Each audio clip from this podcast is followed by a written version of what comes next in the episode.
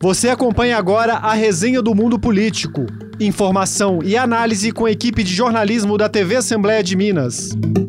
Hoje é sexta-feira, dia de resenha do Mundo Político. Vamos aos destaques da semana. O governo Lula reonera combustíveis com aumentos parciais. Militares envolvidos nos atos de 8 de janeiro serão julgados no Supremo definida a composição das 22 comissões da Assembleia. Os desafios das mulheres no parlamento. Hoje, dia 3 de março, a resenha do Mundo Político retorna para a temporada de 2023 e está de volta a mesma equipe. Os companheiros Marco Antônio Soalheira e Heitor Peixoto Ei, meninos, tudo bem? Olá, Vivi, olá, Heitor. Um prazer estarmos juntos aqui novamente. Olá também a todos que nos assistem pela TV Assembleia. Olá, pessoal. Uma, uma alegria estar de volta aqui à resenha do mundo político. Então vamos lá. Essa semana, o governo Lula anunciou a retomada da cobrança de tributos federais sobre gasolina e etanol. A medida foi tomada oito meses depois das alíquotas terem sido zeradas pelo ex-presidente Jair Bolsonaro durante a campanha pela reeleição ano passado.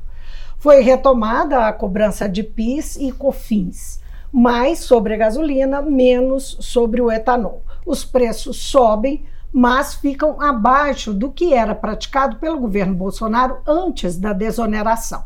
A CID permanece zerada, as novas alíquotas devem valer por quatro meses. Os tributos sobre diesel, biodiesel e gás de cozinha também permanecem zerados até o fim do ano. E querosene de aviação e gás natural veicular por mais quatro meses. Essa foi a principal notícia da semana que gerou reações, interpretações, manifestações, inclusive de apoio e preocupações com a popularidade do presidente. Em linhas gerais, Marco Antônio, como a mídia tratou esse assunto? Os dias que antecederam né, o anúncio do Ministério da Fazenda foram marcados aí por uma intensa disputa de narrativas na própria imprensa, né, que davam conta de uma queda de braço dentro do governo entre o ministro da Fazenda, Fernando Haddad, e uma ala mais política que tinha preocupações de fato com a popularidade do presidente Lula.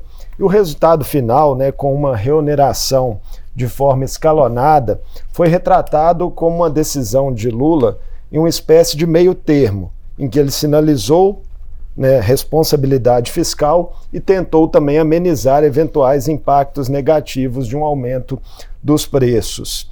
E também como um triunfo, né, ainda que parcial, do ministro da Fazenda, Fernando Haddad, já que suas preocupações não foram de todo ignoradas. Haddad, inclusive, né, estrela a capa de duas revistas semanais nesta sexta-feira né, em tom vitorioso, revista Isto É e revista Veja. Nós temos né, as imagens aí para mostrar. Chamou atenção também os recados né, do ministro da Fazenda, Haddad, e da ministra do Planejamento, Simone Tebet, dados ao Banco Central logo após o anúncio. Ambos disseram esperar que esse gesto do governo incentive o BC a adotar uma uhum. redução da taxa de juros nos próximos meses. Agora, o aumento dos combustíveis, seja ele parcial ou não, é uma medida impopular, né? E isso preocupa, né, Heitor? Ah, é. Enfim, quem está no entorno do, do presidente Lula, o próprio governo, ah, como é que isso pode repercutir na população? A gente pode ver isso pela imprensa também, né, Vivian Marco? É, tivemos uma boa análise divulgada aí pela BBC e ela, inclusive, foi, foi republicada em grandes portais como o G1 e o portal UOL. Ela começa essa análise dizendo né, que o diesel e o gás de cozinha são os itens mais sensíveis, especialmente para a população de baixa renda, e não por acaso vão continuar com alíquotas zeradas até o fim do ano, como você mencionou aí, né, Vivian? É, inclusive, nessa análise, eles dão exemplos é, de como que encarecer o diesel encarece também o custo de vida dessa população né, de, mais, de, hum. mais baixa, de mais baixa renda. Que, por exemplo, é, na questão do transporte público, né, que encarece o frete né, para transporte de alimentos, também é um custo excessivo para a população quando há esse aumento de impostos o preço do botijão de gás, né, que onera boa parte das famílias. Hoje a gente não é difícil encontrar botijão de gás a 130 reais, é 10% do salário mínimo em uma única despesa. Então, é, de fato, há essa preocupação com a popularidade em cima dessas despesas. Agora, é, a questão da gasolina, né? Essa, essa, análise da BBC, ela lembra que a gasolina, por um lado, ela mexe mais no bolso de quem tem condição de lidar mais com esse, com esse aumento de carga tributária. Mas são segmentos também que historicamente têm é, mais capacidade de pressionar o governo e são mais uhum. críticos ao próprio Partido dos Trabalhadores. Por fim, essa análise lembra da BBC que o aumento da gasolina impacta também na vida dos motoristas de aplicativos e entregadores, né? também muitos trabalhadores de baixa renda nessa população, o que pode aí, trazer é, ranhuras aí na, na imagem do governo Lula. É, certamente o governo está de olho nisso, vai medir é, é, essa reação. E essa semana, o economista Paulo Nogueira Júnior falou com Marco Antônio aqui no Mundo Político, não é, Marco? Ele avaliou positivamente a fórmula de reoneração dos combustíveis. Diz que, por um lado, houve preocupação, como o Marco Antônio mesmo mencionou, com as contas públicas e, por outro, com a inflação a curto prazo. Que mais, Marco, que ele falou? Então, Paulo Nogueira também analisou os rumos gerais da economia no país e disse que a desaceleração do PIB que aconteceu no último trimestre do ano passado tem a ver com os juros altos. Ele, inclusive, considera bastante real o risco de uma recessão no segundo semestre deste ano e defendeu que o governo atue como indutor né, do crescimento do país. Vamos ver. Cabe, meu ver, ao governo atuar no sentido de impulsionar a economia. Isso depende do Banco Central? Sim, mas não apenas e talvez nem principalmente. Depende também do governo, da escolha de, de programas e de gastos, e depende da atuação dos bancos públicos. A direção do que o presidente Lula já anunciou.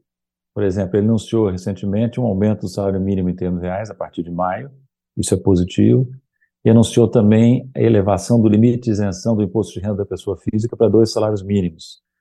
Eu não sei quando isso será implementado, espero que seja implementado logo, porque tanto a medida do salário mínimo como essa medida de elevação da isenção do imposto de renda colocam recursos, dinheiro na mão de quem gasta. Quem gasta imediatamente. O economista diz multiplicador alto porque é elevada a propensão marginal a consumir daqueles que recebem a renda adicional. Né? Seja por gastos do governo, seja por redução da carga tributária. Então, esse tipo de, de política tem que ser feita, por exemplo, reforçar o Bolsa Família, também é outra medida que é importante, retomar obras paradas, o governo também anunciou que faria, isso tem que ser feito consistentemente, com devido cuidado, mas sinalizando que chegou o momento de colocar a máquina brasileira em movimento de novo. Bom, e a presidente do PT, Gleisi Hoffmann, criticou o ministro de Minas e Energia, Alexandre Silveira, por ter escolhido nomes indicados pelo Centrão para o Conselho de Administração da Petrobras, preterindo nomes sugeridos pelo presidente da estatal, indicado pelo governo Lula, Jean Paul Prats a coluna de Guilherme Amado no portal Metrópolis, a petista cobrou que Silveira não cometa estelionato eleitoral, aspado, tá? Estelionato eleitoral. E entenda que a Petrobras, na visão do governo, deverá cumprir promessas de Lula na campanha. É uma disputa evidente pelo controle da Petrobras sendo travada entre o PT e o aliado PSD. Então, nós vamos acompanhar isso aí. Só um petaco aí, Vivian. É, o ministro Alexandre Silveira, né, do PSD, é o único mineiro no primeiro escalão da esplanada. E há um certo tensionamento, incômodo no PT mineiro nessa relação com o PSD, porque o PSD mudou de posição na política mineira. O PT apoiou um candidato do PSD, Alexandre Calil, ao governo do estado, mas o PSD hoje está na liderança né, da base de Romeu Zema na Assembleia, na liderança do principal bloco de apoio ao governo. E o deputado Ulisses Gomes, que nós entrevistamos essa semana aqui no Mundo Político, né, líder da oposição, que é deputado do PT, admitiu que, de fato, houve uma decepção do PT com o então aliado PSD. Bom, enfim, é uma são desavenças envolvendo aliados que nós vamos acompanhar para ver o que acontece. Brasília pode abrigar nos próximos dias três CPIs sobre os atos antidemocráticos de 8 de janeiro. A primeira começou ontem na Câmara Legislativa do Distrito Federal. uma segunda no Senado e outra, uma CPMI, que reúne as duas casas do Congresso, já tem as assinaturas necessárias. O único impedimento para a criação das comissões seria a retirada das assinaturas.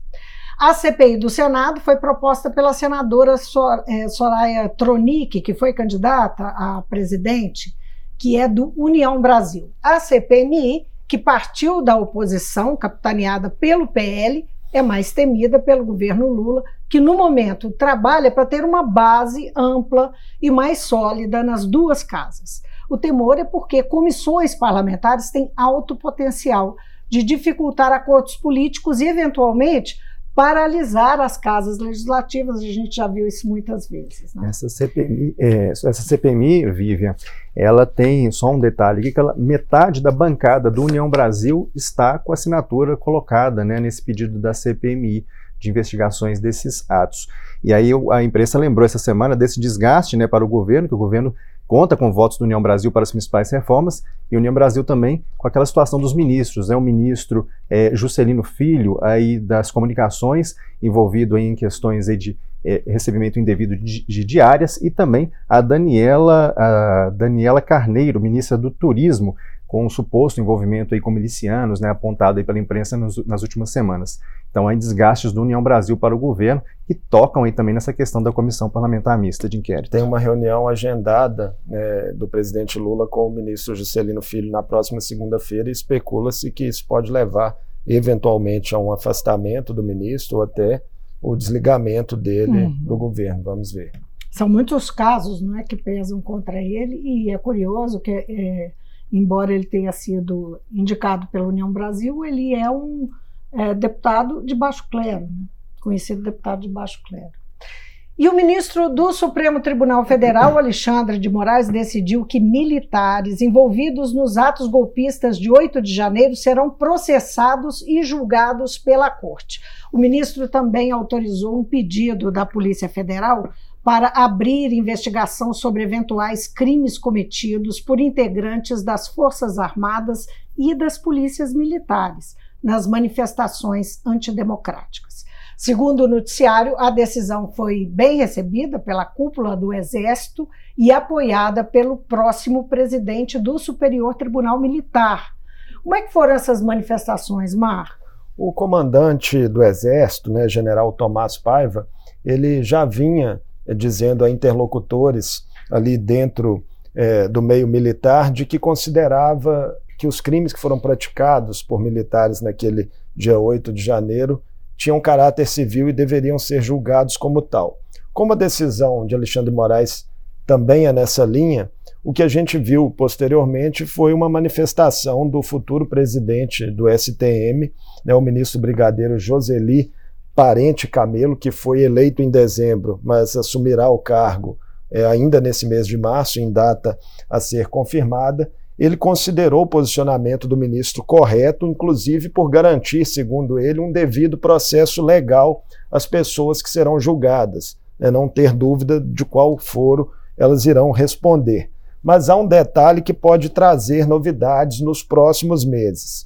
Como há no episódio situações ali de crimes como ofensas a autoridades que ferem a regulação interna, em alguns casos não será surpresa que sejam abertas também apurações na Justiça Militar. Como isso pode acontecer?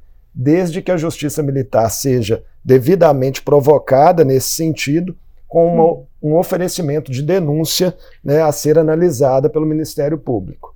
Bom, e essa semana outra notícia sinaliza mudança de postura é, vinda lá do, dos meios militares das Forças Armadas.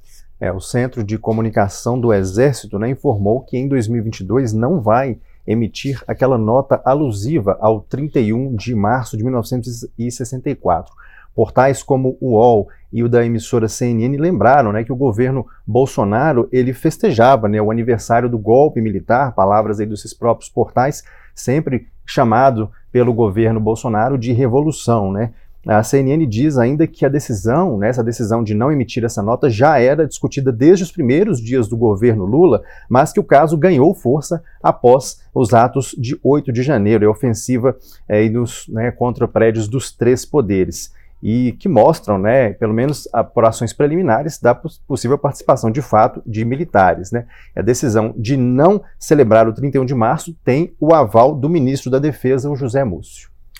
Bom, essa semana duas reportagens deram destaque ao governador Romeu Zema e ao vice dele, Matheus Simões. A primeira foi a declaração do governador durante uma palestra no início da semana. O governador afirmou que, passado um mês da posse do deputado Tadeu Martins Leite na presidência da Assembleia, ele, Zema, já conversou mais com o presidente da casa do que com o ex-presidente Agostinho Patrus.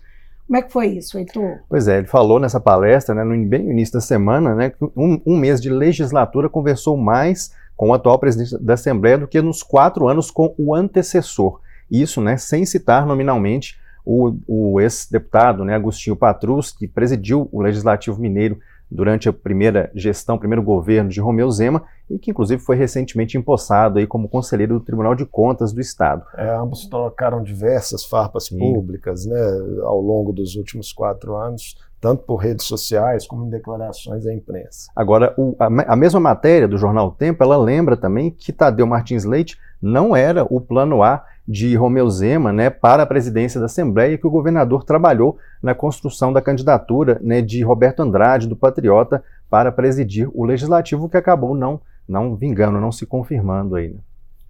Bom, é, e a segunda é uma matéria da Folha sobre movimentações do vice, do vice que agora é, tem se apresentado como professor Matheus Simões, ou melhor, professor Matheus. É, essa, é mudança, né, é essa mudança de nomenclatura, inclusive, faz parte dessa, dessa estratégia, né, digamos assim, apontada pela Folha. A Folha aponta, então, o vice-governador professor Matheus Simões né, como possível herdeiro do capital político eleitoral de Romeu Zema nas disputas de 2026, aí visando, claro, a sucessão do governo de Minas. O jornal relata, Vivian e Marco, que o professor Matheus Simões foi lançado para rodar o Estado né, e que seria uma tentativa de Zema de transferir exatamente esse legado. Ainda segundo a Folha, né, números apresentados aí na, nessa reportagem, em 41 dias de governo, até o dia 10 de fevereiro, o vice-governador visitou pelo menos nove cidades do interior em regiões de colégios eleitorais expressivos, né, citando aí Norte de Minas, o Triângulo Mineiro e o Vale do Aço. No monitoramento de Inclusive redes. por ocasião das, da, das chuvas, né? Sim, sim, uma das é, ocasiões exatamente essa. E no monitoramento que a gente faz das redes sociais dos parlamentares, né, dos deputados aqui da Assembleia, a gente viu por várias vezes os deputados dos blocos, né, o, o Avança Minas, né, e também o Minas em Frente participando dessas agendas do vice-governador. É, questionado aí pela Folha, né, só para finalizar esse assunto, o vice governador professor Matheus Simões, ele disse que não se trata da construção de uma candidatura, mas de uma missão dada pelo governador Romeu Zema de fazer a articulação, a interlocução com prefeitos, com associações e também com os consórcios municipais. Chamou atenção em algumas fotos dessas agendas, né, porque tinham banners colocados ali é, com o nome em bastante destaque do vice-governador e foto dele também. Inclusive com as cores do Partido Novo, né? mas parece que ele, depois dessa primeira resistência aí apresentada na imprensa com relação a esse tipo de material, ele tem sumido dessas aparições. Muito bem, aqui na Assembleia foi consolidado nesta semana o acordo que prevê a ocupação das presidências eh, e das comissões, das presidências das, das comissões e das próprias comissões. Marco, o que, que você destaca? As indicações né, de titulares e suplentes e a eleição das presidências das comissões são feitas a partir de um acordo de líderes que busca respeitar a proporcionalidade das forças políticas da casa. Assim, o cenário de largada é mais favorável à base de Zema. Se considerarmos que ela tem aí 57 deputados divididos em dois blocos, ainda que parte desses deputados tenha um perfil mais independente, coube a essa base o comando das três principais comissões da Casa: a CCJ, a Comissão de Administração Pública e a de Fiscalização Financeira e Orçamentária. Por que, que são as três principais comissões? Elas acabam, de certa forma, ditando o ritmo do trabalho parlamentar, inclusive de projetos que passam pelas demais comissões antes da chegada ao plenário. Na CCJ estará no comando o deputado Arnaldo Silva, do União Brasil, na administração pública, o deputado João Magalhães, do MDB, e na de fiscalização financeira e orçamentária, o deputado Zé Guilherme, do PP, todos alinhados ao governo, que também tem maioria nesses colegiados. Outra comissão importante é a de meio ambiente, né, até pelo peso histórico da mineração em Minas Gerais, os problemas recentes que aconteceram, e terá um novo presidente nessa legislatura, será o deputado Tito Torres, do PSD. Já a oposição, para a gente falar um pouco do outro lado, também ficou com a presidência de sete das 23 comissões permanentes e com maioria em quatro delas, colegiados que historicamente têm deputados ali que abraçam essas causas, né? Comissão de Educação, de Participação Popular, de Cultura e de Direitos Humanos. Por exemplo, vão continuar presidindo as comissões de Educação e de Direitos Humanos, respectivamente, a deputada Beatriz Cerqueira, do PT, e a deputada Andréia de Jesus, também do PT. O grupo também acredita que terá um papel estratégico na presidência da Comissão de Assuntos Municipais, que, pelo acordo, deve ser ocupada pelo deputado Cristiano Silveira, do PT. A ideia é que essa comissão estimule né, a interlocução entre os, os órgãos federativos, né, governo federal, governo estadual e as prefeituras, em torno de políticas públicas com impactos diretos nas cidades mineiras. Você falou das dessas três comissões, né, que são estratégicas, né, que têm presença de deputados aí desses dois blocos, né, Marco, mais de, de apoio ao governo, e são comissões que terão bastante trabalho, um trabalho de protagonismo nas principais pautas, né, que Zema pretende apresentar aqui na Assembleia, é, reforma administrativa, né, da, reorganizando a estrutura do Poder Executivo, o próprio, é, a própria autorização a, de adesão ao regime de recuperação fiscal também, a desestatização da Codemig. Que inclusive e, já passou pela CCJ, né? Então, Codemig. de fato, uhum. aí tem né, essas comissões é, ganha importância nessa questão, a presença do governo nessas comissões para o próprio governo, claro. É, só para finalizar também, até essa sexta, né, a gente já teve 15 comissões definindo presidente e vice-presidente, seis delas ou reelegeram os presidentes do último período ou tem, ah, de novo, um presidente que já ocupou esse posto. No caso aqui é o Gil Pereira, do PP, que volta a presidir a Comissão de Minas e Energia. E falando sobre os vice-presidentes, sete das 15 vice-presidências vão ficar com deputados novatos, que estão chegando agora à casa. E a última informação é que o único novato eh, que acabou de chegar à casa, né, que é eleito presidente de comissão, é Adriano Alvarenga, do PP, eleito ontem, né, na quinta-feira, presidente da Comissão de Defesa do Consumidor e Contribuinte da Assembleia. Bom, antes de a gente encerrar a resenha do mundo político, vale lembrar que a semana que vem é especial por conta do Dia Internacional da Mulher, dia 8. Mas as programações na Assembleia já começaram.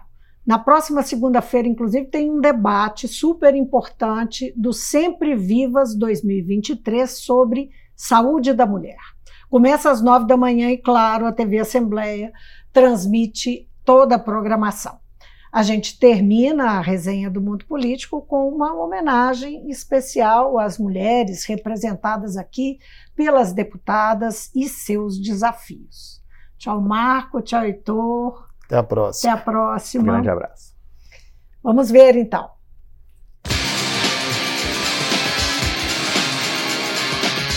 eu vou te dizer que é exaustivo, não é?